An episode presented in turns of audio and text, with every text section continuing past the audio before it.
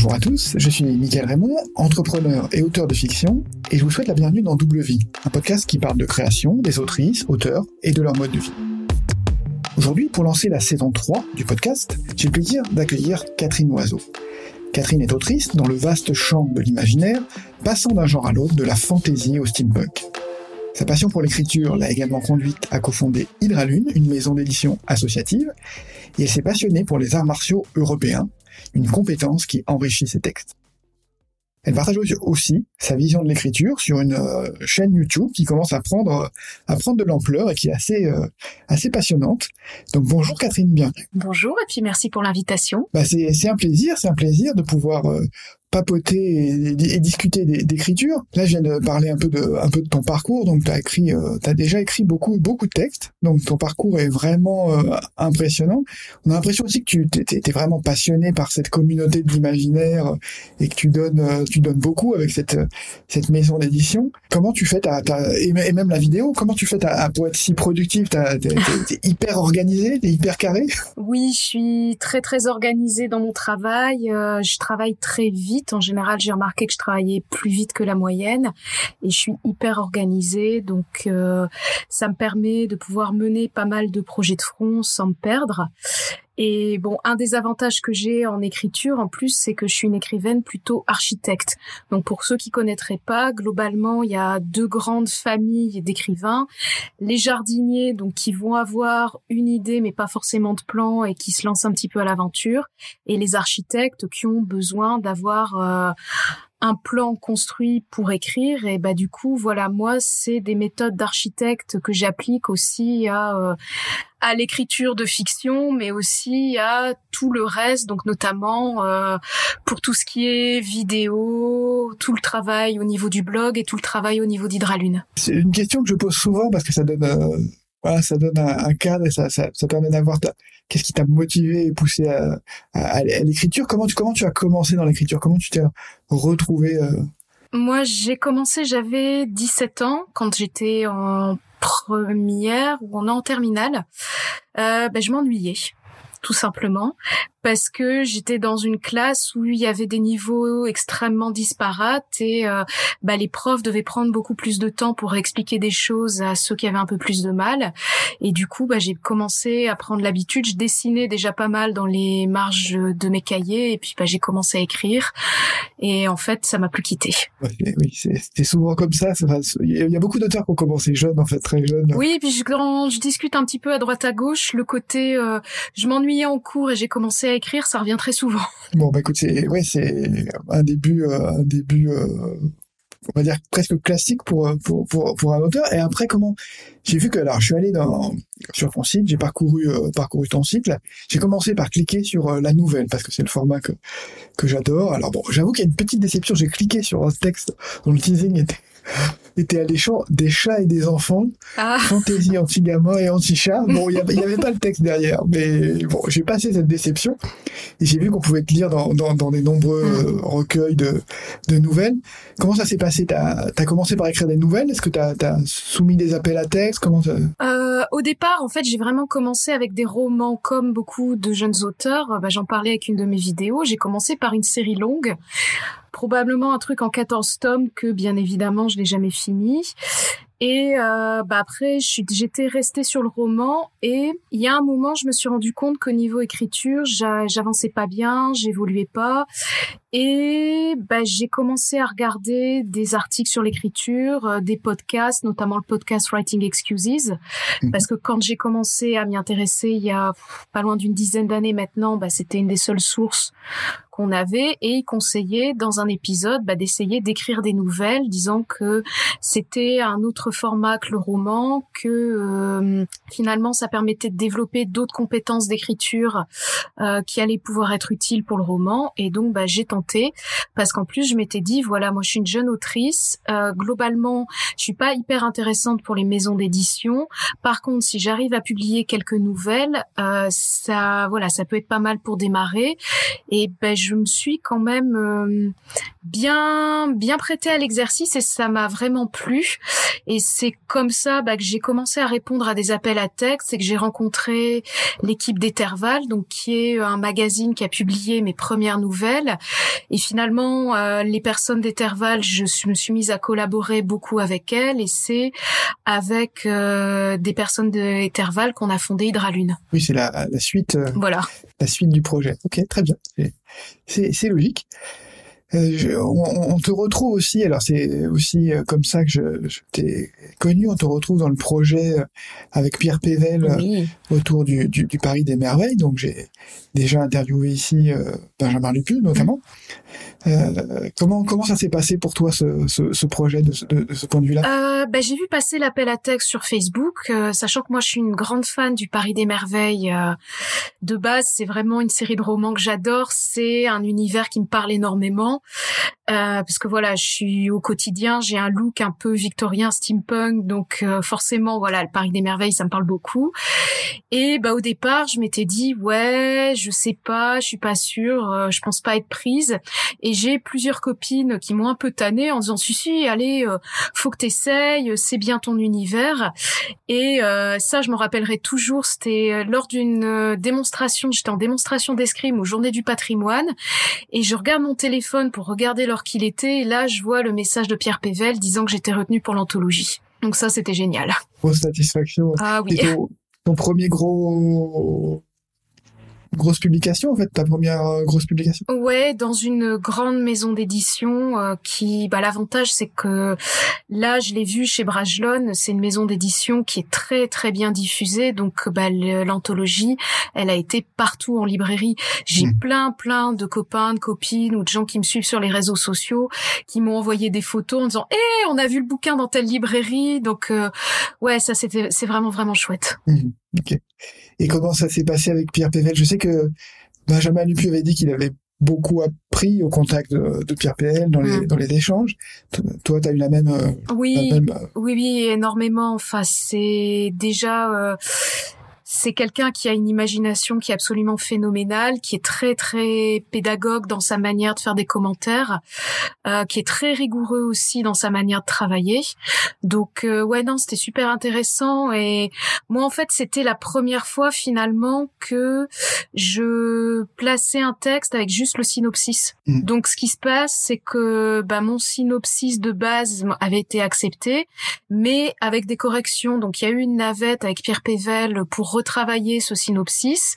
Et une fois qu'on était au clair, et bah du coup, j'ai plus que eu à écrire entre guillemets, avec après une autre navette pour euh, ajuster quelques détails, puis les dernières corrections bah, de forme, de grammaire, d'orthographe, etc.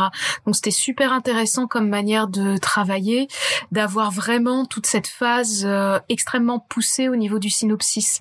Parce que quand j'écris avec un de mes sinos pour moi-même, euh, il va être développé, mais pas autant parce que, euh, enfin, il a pas à être compris par quelqu'un d'autre que moi-même. Globalement, je sais pas si ça fait sens. Oui, oui, ça fait sens, ça fait sens.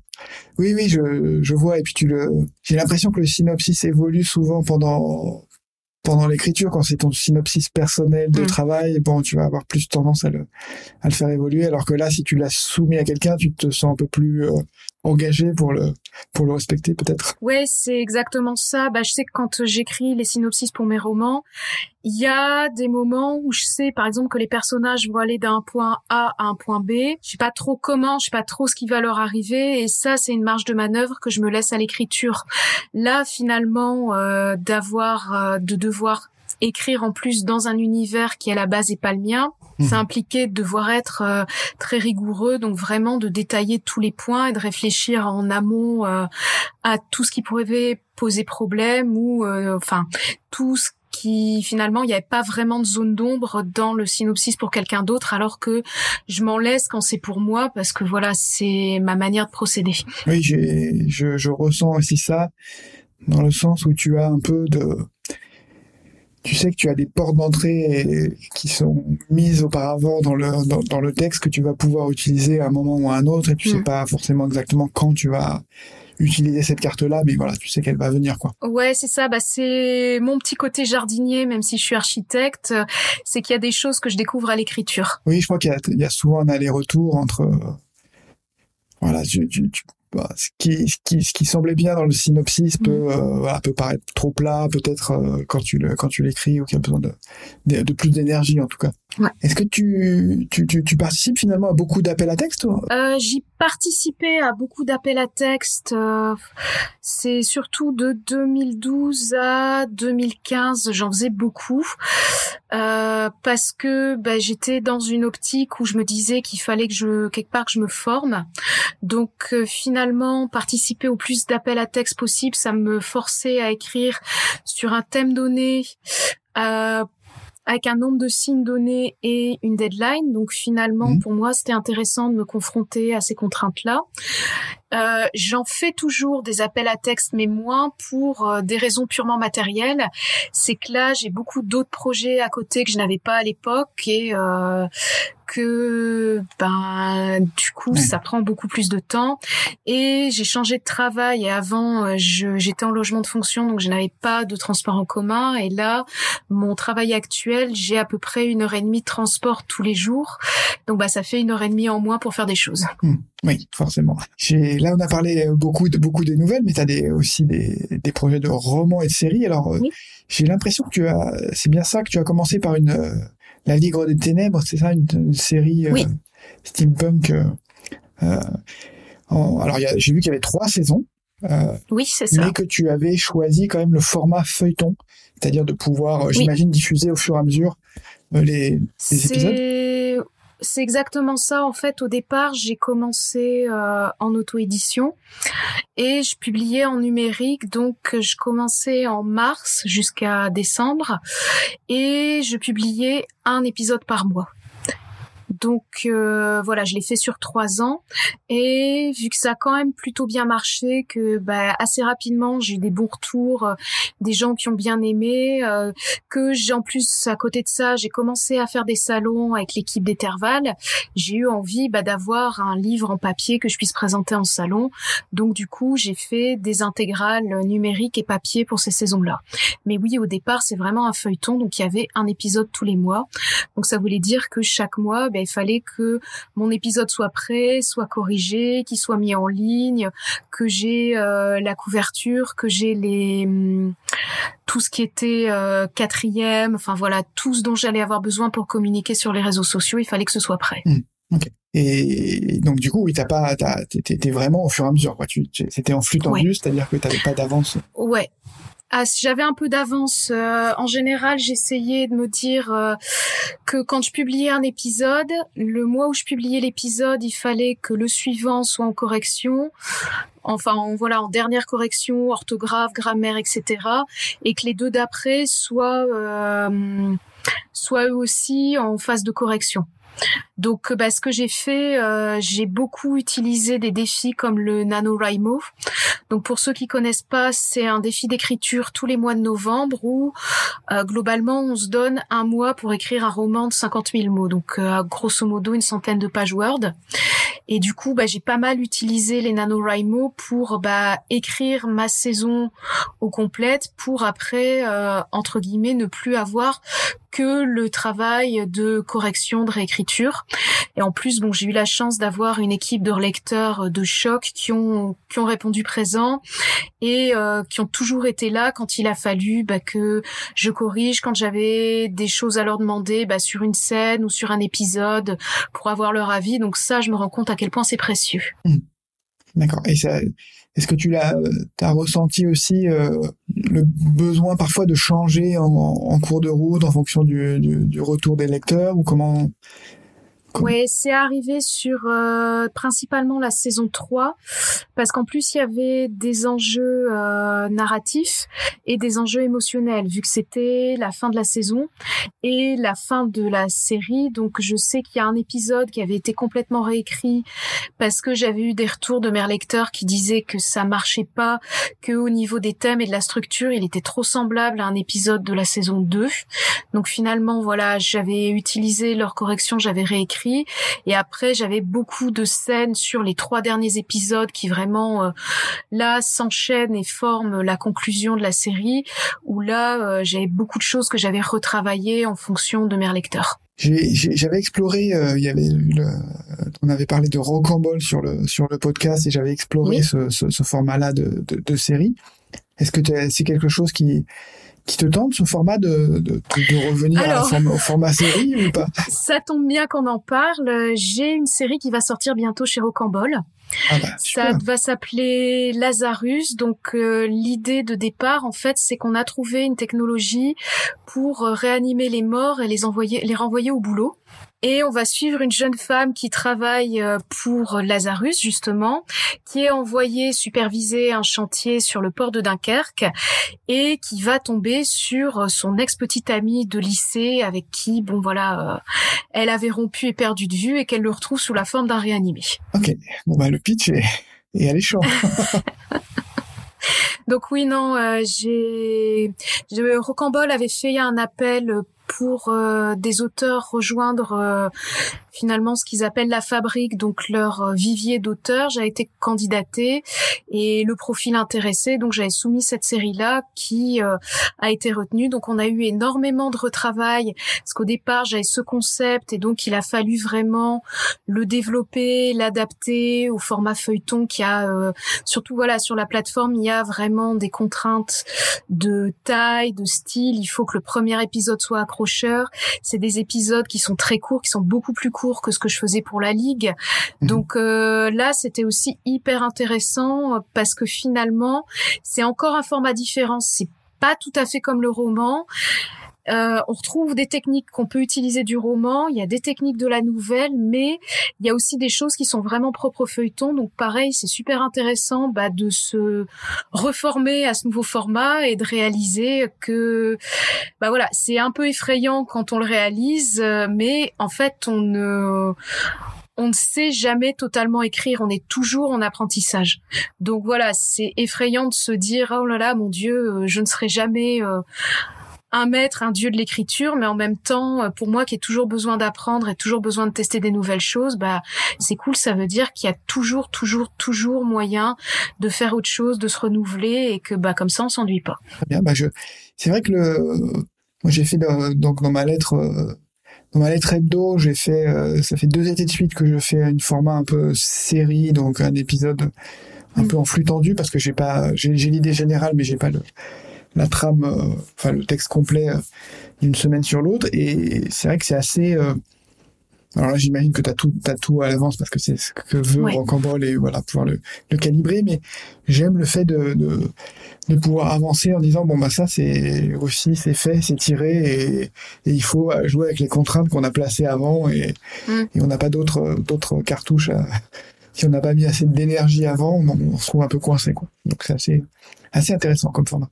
Ouais, c'est ça. Puis finalement, ça force à aller à l'essentiel, de se dire, bah, on les romanciers, on a vite tendance à mettre des fioritures, à des fois se perdre un petit peu, euh, mettre des choses bah, qui nous plaisent mais qui servent pas forcément l'histoire.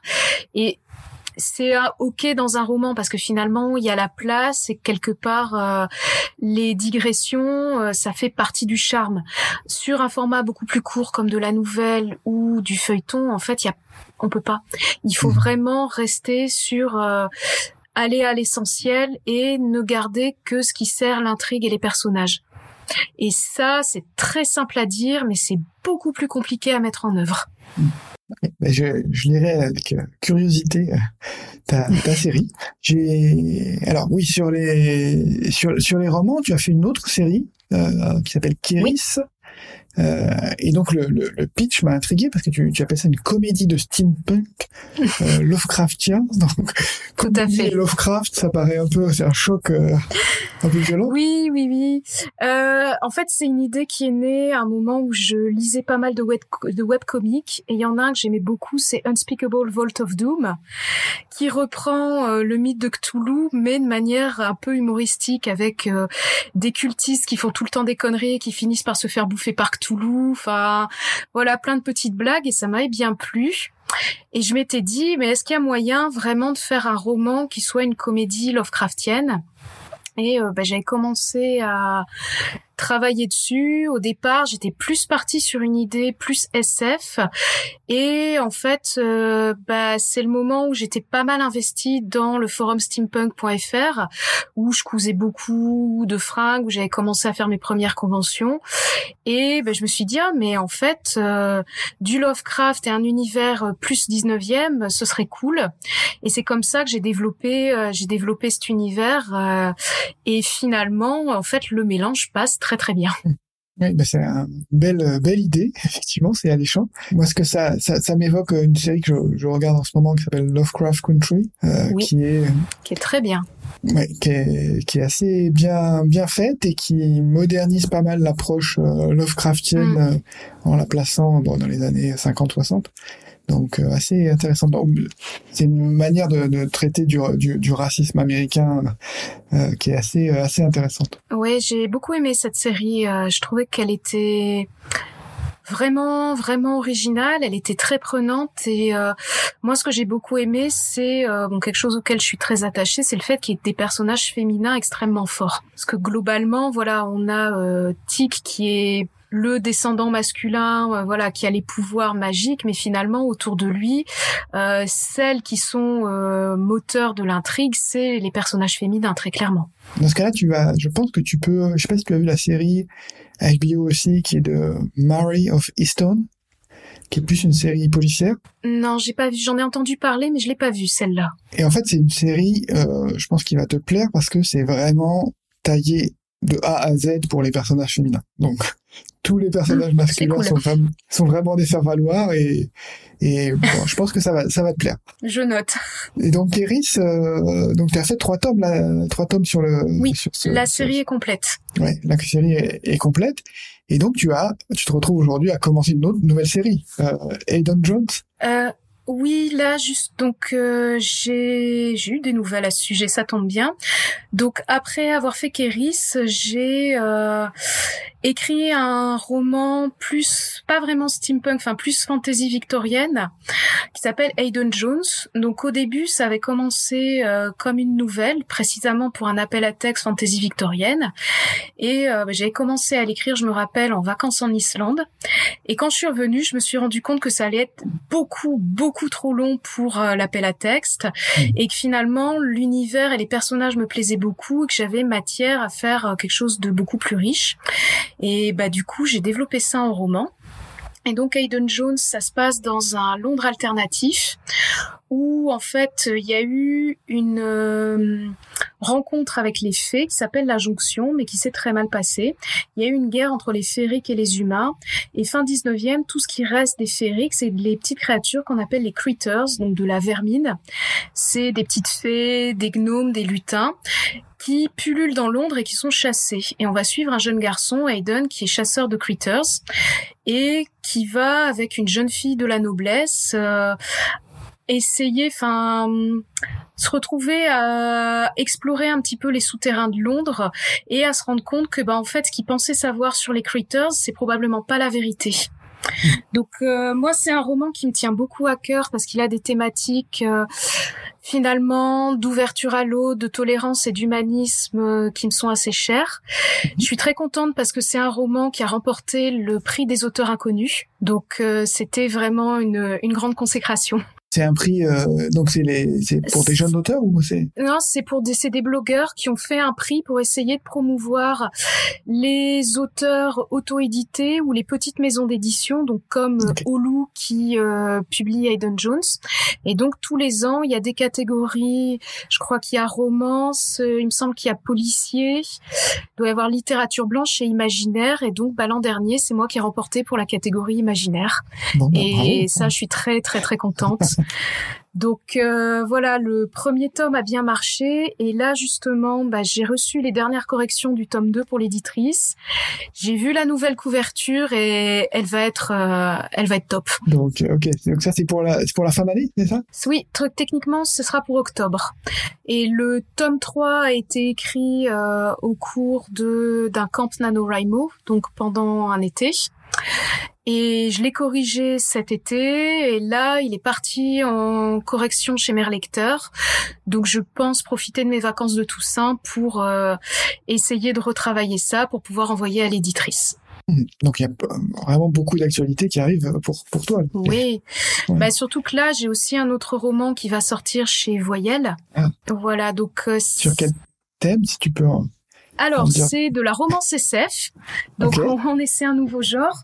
Ça se passe euh, très très loin dans le futur. En fait, euh, on va suivre une jeune archéologue qui s'appelle Rena, qui étudie les lyris. Donc les lyris, c'est euh, une race de précurseurs qui a essaimé dans toute la galaxie, qui a disparu sans laisser de traces, mais qui a laissé un certain nombre de vestiges.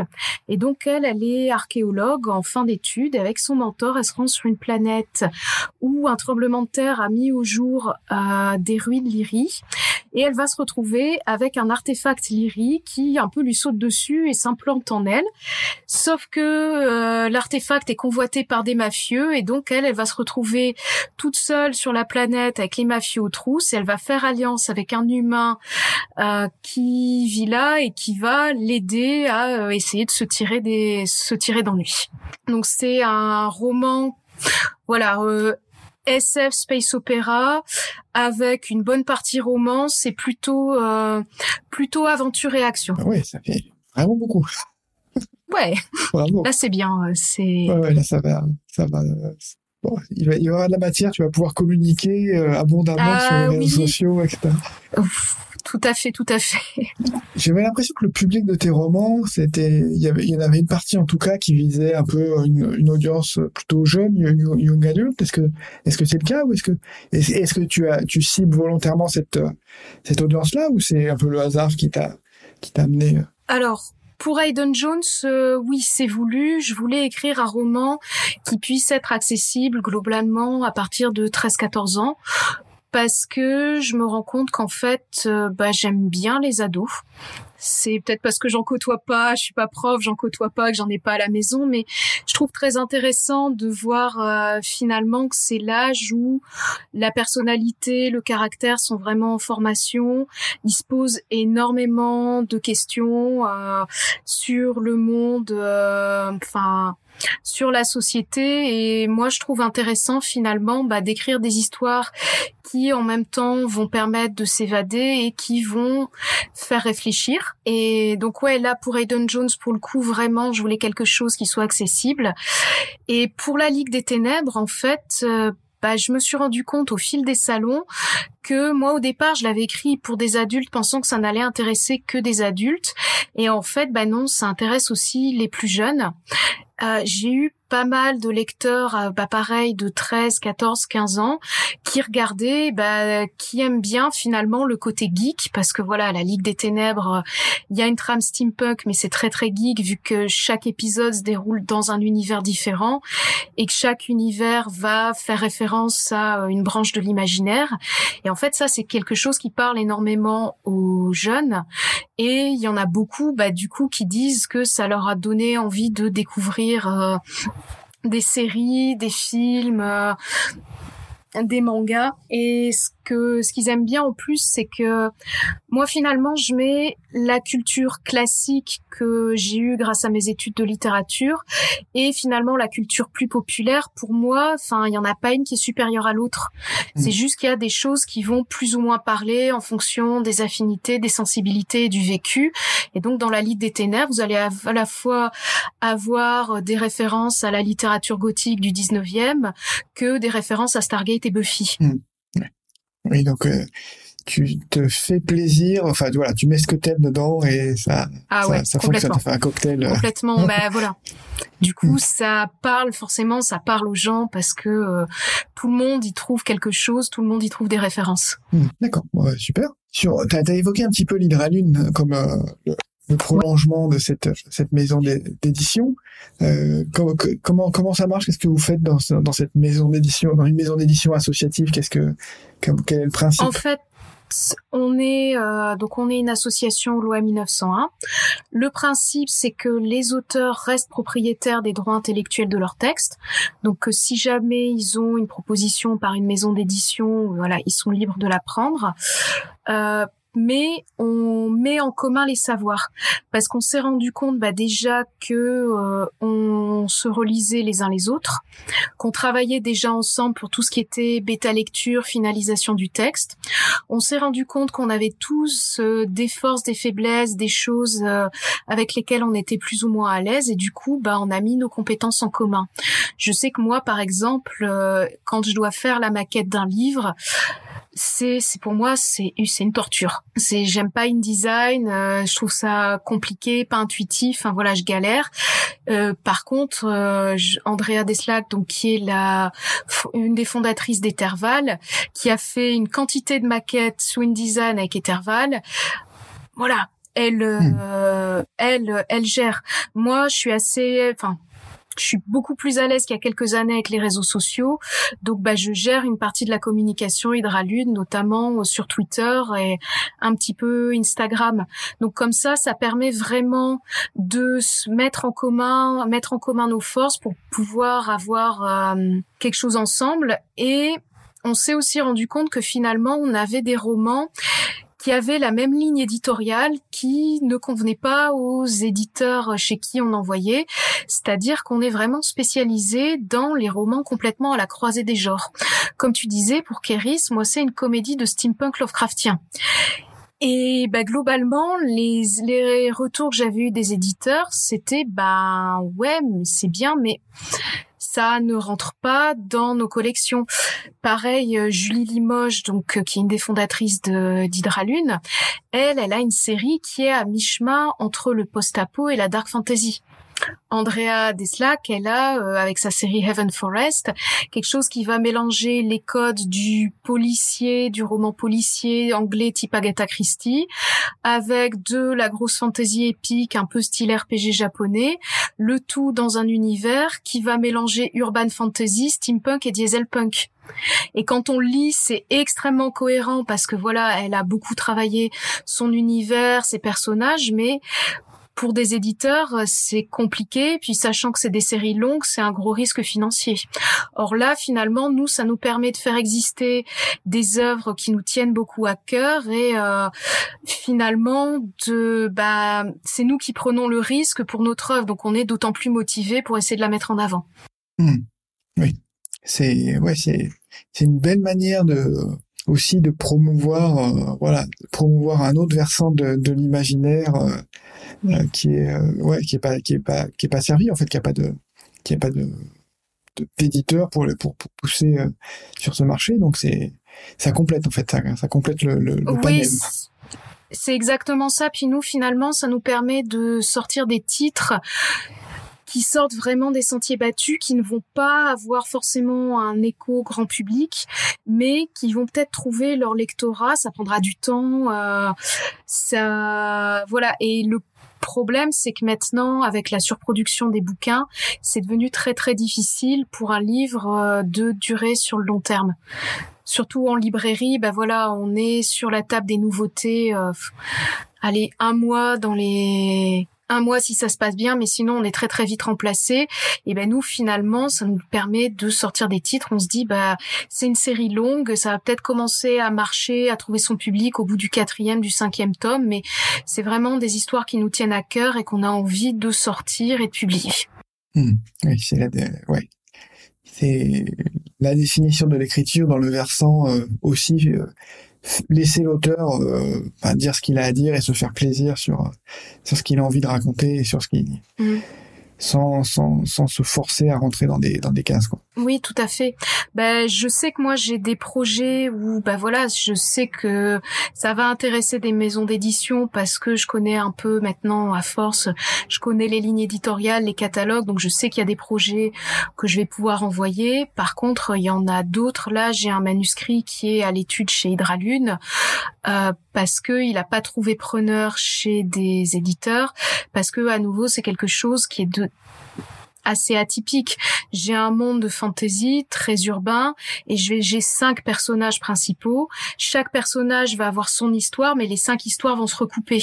Mmh, Donc voilà, ça, euh, les retours que j'ai eus, c'était que bah globalement c'était un peu trop complexe pour euh, et trop gros en termes de taille pour un éditeur. Mmh, C'est aussi ce que j'avais entendu aussi, par exemple la littérature plutôt jeunesse ou c'est ça fait un peu peur aux éditeurs maintenant qu'il y a une euh, inflation de la taille des, des, romans jeunesse c'est des c'est des risques de plus en plus gros et voilà il y a une comment dire divergence un petit peu. Oui, bah ça, ça je peux le comprendre très honnêtement parce que bah un roman plus gros, ça va coûter plus cher à produire, ça va coûter plus cher à corriger vu que les correcteurs sont payés au nombre au nombre de mots de mémoire.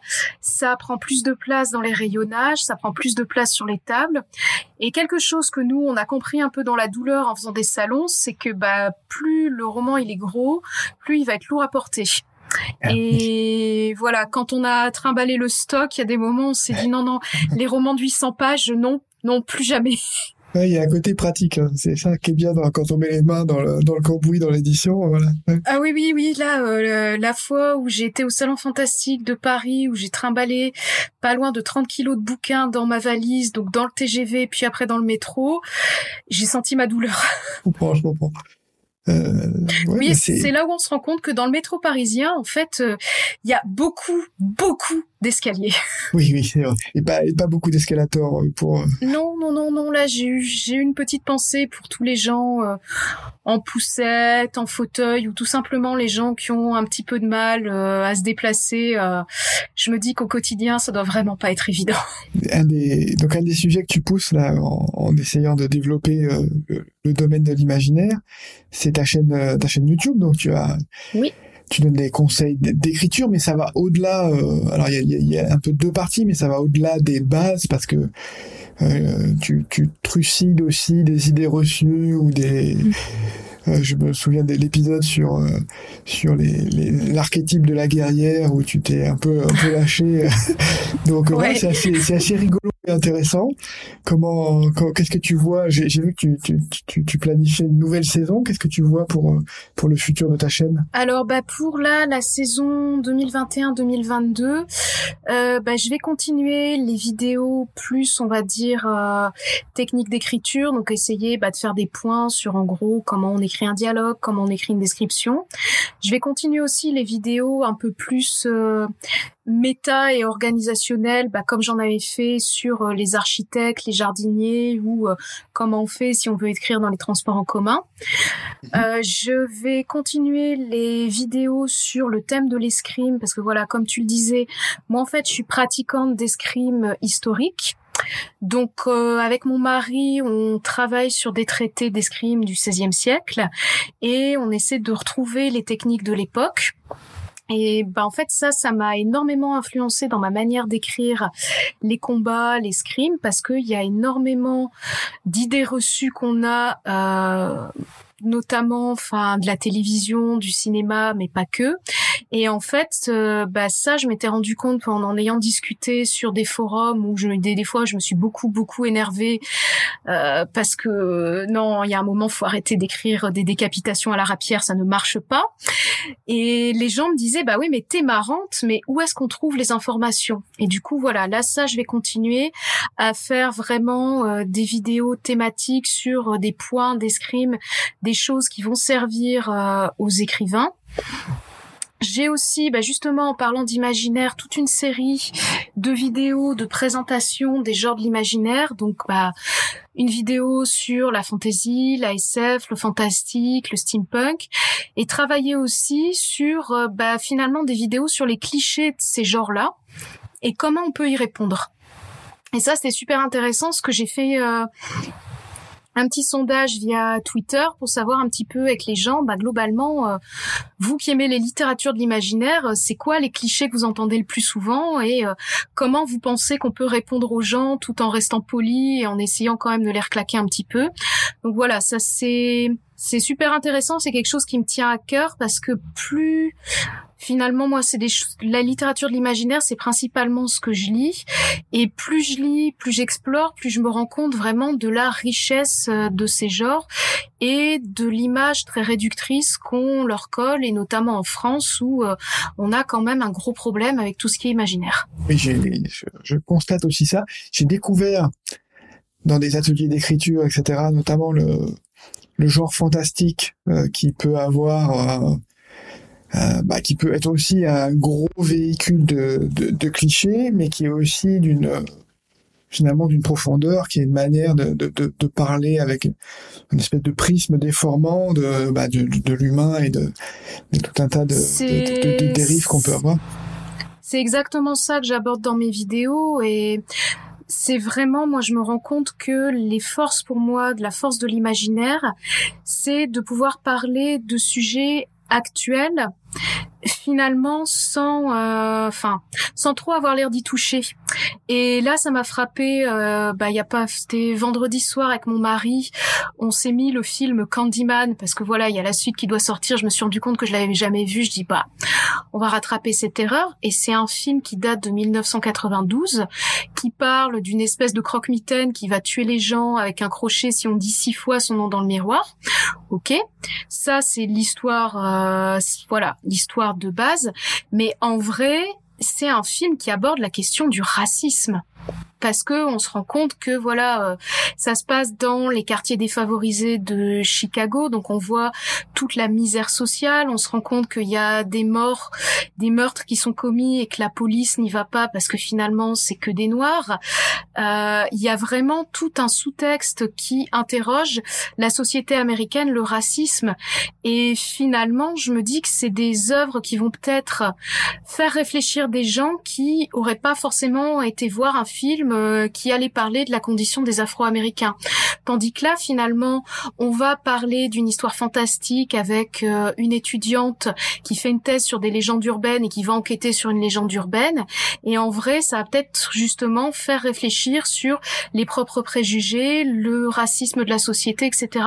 Et pour ça, moi, je trouve que les littératures de l'imaginaire, elles ont une très très grande force. Ça, m'évoque euh, ce que tu expliques sur le racisme, ça m'évoque le la série Watchmen. Je sais pas si tu l'as vu. Alors bah, les, les films sont moins intéressants, mais la série, je crois que c'est ça, ça a fait prendre conscience, notamment moi. Enfin moi je l'ai découvert là, ce massacre de Tulsa, mais ça a fait prendre conscience mm. même aux États-Unis de l'existence de, de, de, ce massacre et ça a été, euh, ça a fait enfin beaucoup avancer le, ah la prise de conscience. Mais cette série, cette série, elle est dingue.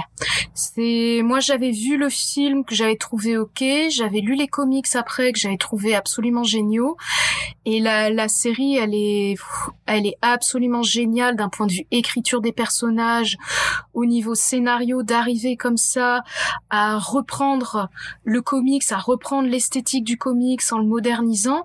Et moi, la même chose, j'ai découvert ce massacre de Tulsa, j'en avais absolument jamais entendu parler. Et moi, je m'étais dit, bon, bah, c'est qu'on est français, euh, c'est quelque chose de typiquement américain. Et en fait, non, j'avais été très surprise de voir que euh, finalement, la série avait fait que euh, le grand public entre guillemets avait lui aussi un petit peu découvert ce massacre, enfin qui est quand même c'est moi ça m'avait ça m'avait choqué au départ j'avais dû après avoir vu la série j'avais fait mes recherches pour me dire mais c'est vraiment arrivé et oui oui c'est vraiment arrivé oui, j'ai fait la même chose, j'étais choqué aussi et les, recherches, c'était un peu glaçant, mais oui. Donc euh, voilà, il y a, vraiment des choses dans l'imaginaire qui sont euh, incroyables et qui peuvent en plus faire un travail de profondeur, c'est-à-dire te suivre un petit peu été hanté euh, des, des, des, mois, des semaines, des années après. Enfin, c'est assez, c'est vraiment intéressant. Ouais, moi, moi, je trouve, enfin, des, dans les œuvres qui m'ont les plus marqué, enfin, c'est des œuvres d'imaginaire, des choses qui m'ont suivi. Euh, j'ai relu il y a pas longtemps euh, la trilogie de Philippe Pullman, His Dark Material, que j'avais lu à sa sortie, j'avais une quinzaine d'années, et en fait, en le relisant, je me suis rendu compte de l'impact que ce, cette série de romans avait eu sur moi c'est j'avais découvert à peu près en même temps que j'avais découvert euh, Princesse Mononoke et c'était pour moi les premiers contacts avec euh, des rôles féminins forts. Et ma mère m'avait montré Alien aussi à peu près à la même époque et en fait euh, c'est aussi ça qui est chouette, c'est d'un point de vue féminin en vrai dans les cultures de l'imaginaire quand on regarde un petit peu, il y a pas mal de rôles féminins et de modèles euh, où une petite fille ou une adolescente peut se reconnaître. Et moi, quand j'avais lu euh, His Dark Material, c'était euh, ah ouais, en fait, euh, elle est, il y a des moments, elle est lâche, des moments, elle est courageuse, euh, elle est débrouillarde, elle est, elle est menteuse. Il y a des moments on dit oh mais non là quand même, tu devrais avoir honte. Et enfin voilà, en même temps, elle suit sa voie, elle n'hésite pas à s'opposer à ses parents, à faire ce qu'elle estime qui est juste. Princesse Mononoke, c'est une jeune femme élevée par les loups qui va, pareil, essayer de défendre les valeurs de nature.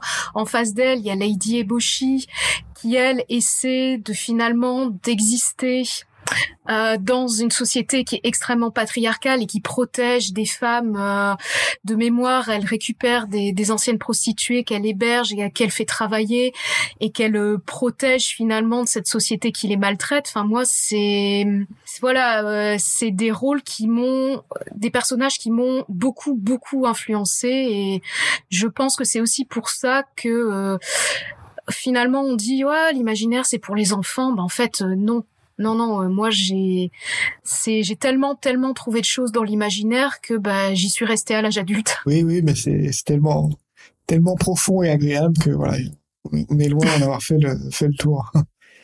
Mais écoute, je crois qu'on a, on a bien traité de, de, de à la fois toute ton actualité et puis de, bah, de ta passion euh, pour l'imaginaire. Donc, je vais mettre tous les liens, euh, voilà, sur dans la description du podcast pour euh, bah, pour te suivre, pour aller voir ton site et puis ta chaîne YouTube et voir tout ce que tout ce que tu fais. Je dirais merci infiniment pour ton pour ton temps, mais aussi merci pour tout ce que tu fais euh, pour la pour la communauté de l'imaginaire, parce que c'est tu fais un travail euh, colossal par tes écrits, par tes vidéos, euh, par ton travail dans dans cette maison d'édition. Donc, bah, merci merci pour ça. Et puis, bah, bah au plaisir au plaisir de, de, se croiser. Là, on est à distance, mais au plaisir de se croiser un jour dans dans un salon. Dans un salon, ce sera avec très grand plaisir. Merci beaucoup. À très bientôt. Au revoir. À très bientôt.